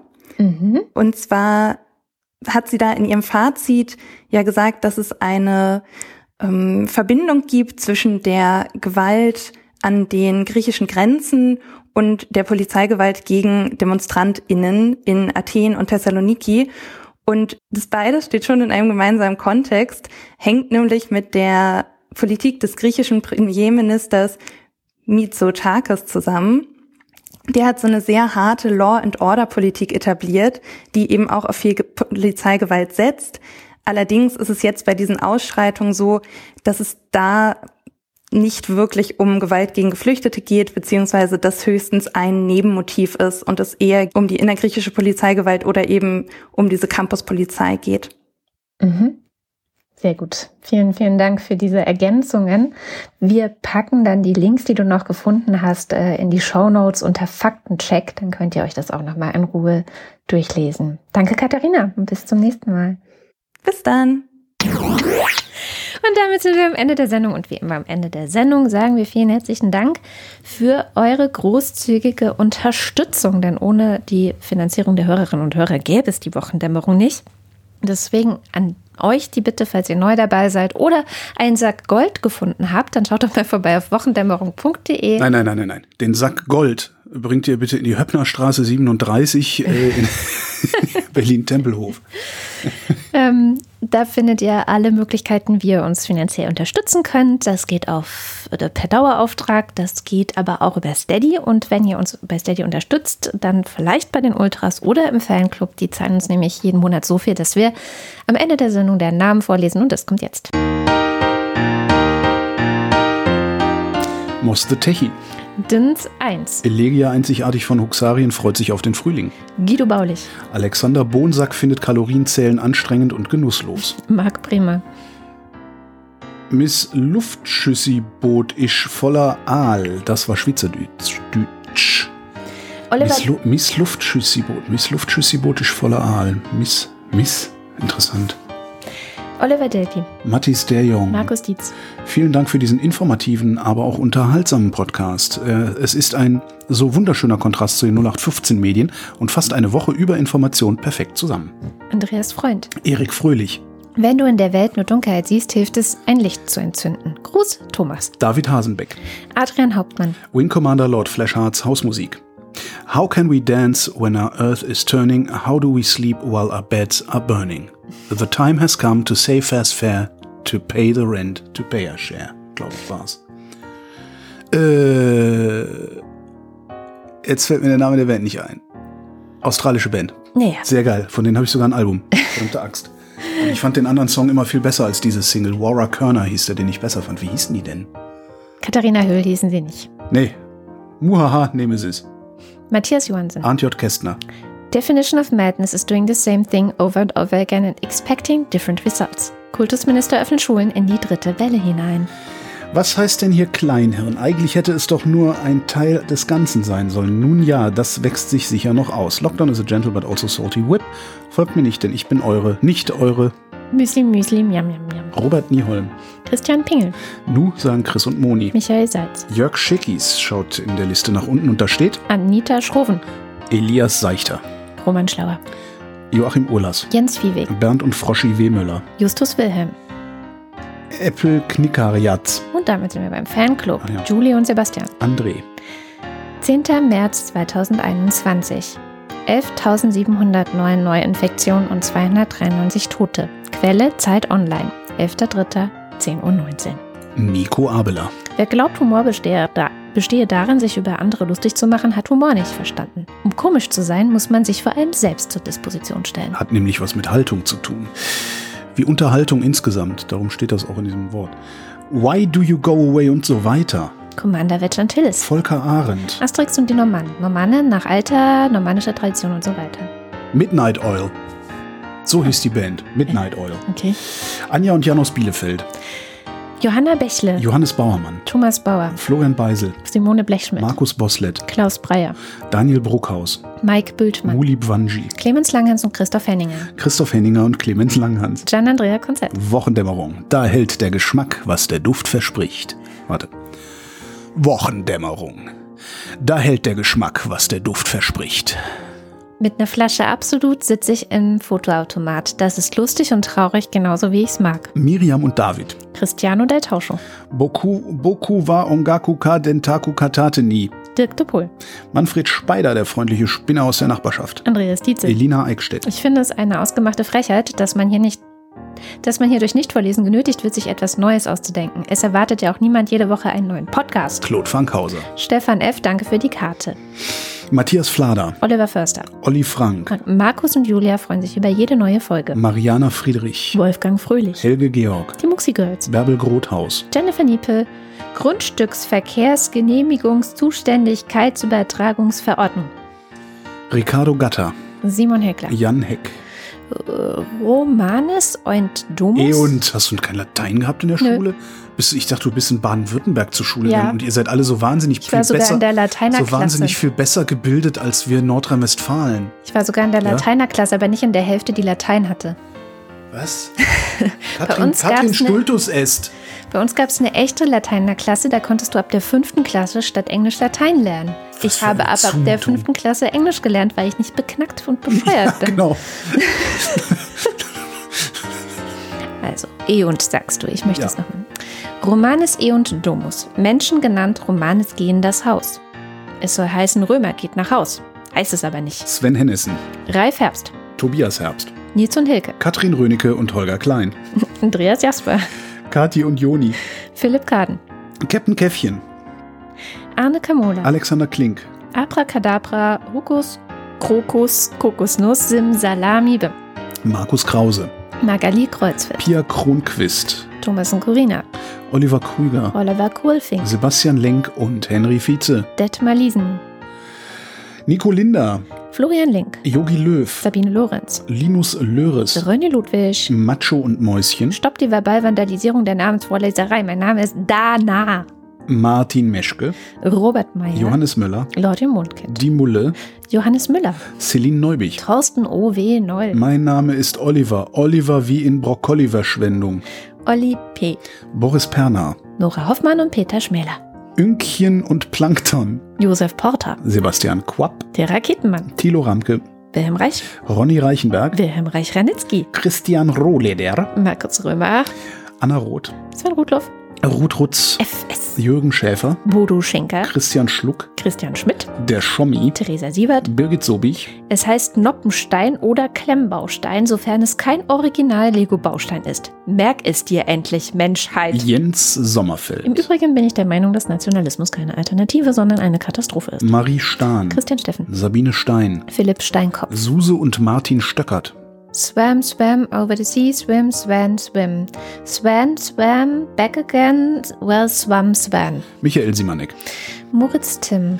1990 post whatever, copy, copy, paste forever. Today is tomorrow's good old times. You say da da, I say it rhymes.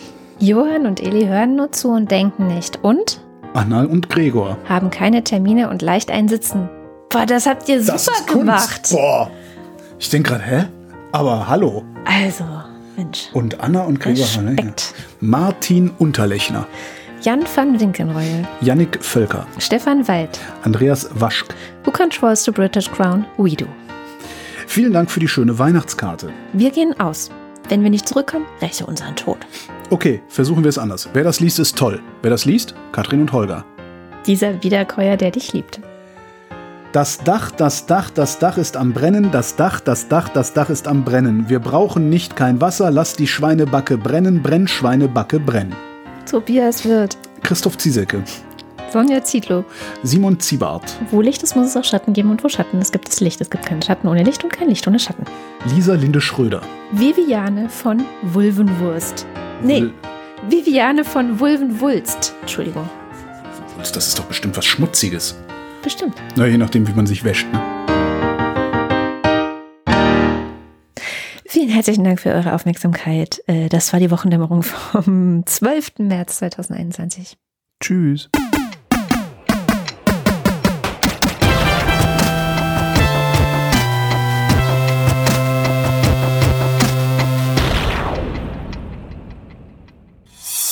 Eine Produktion von Haus 1.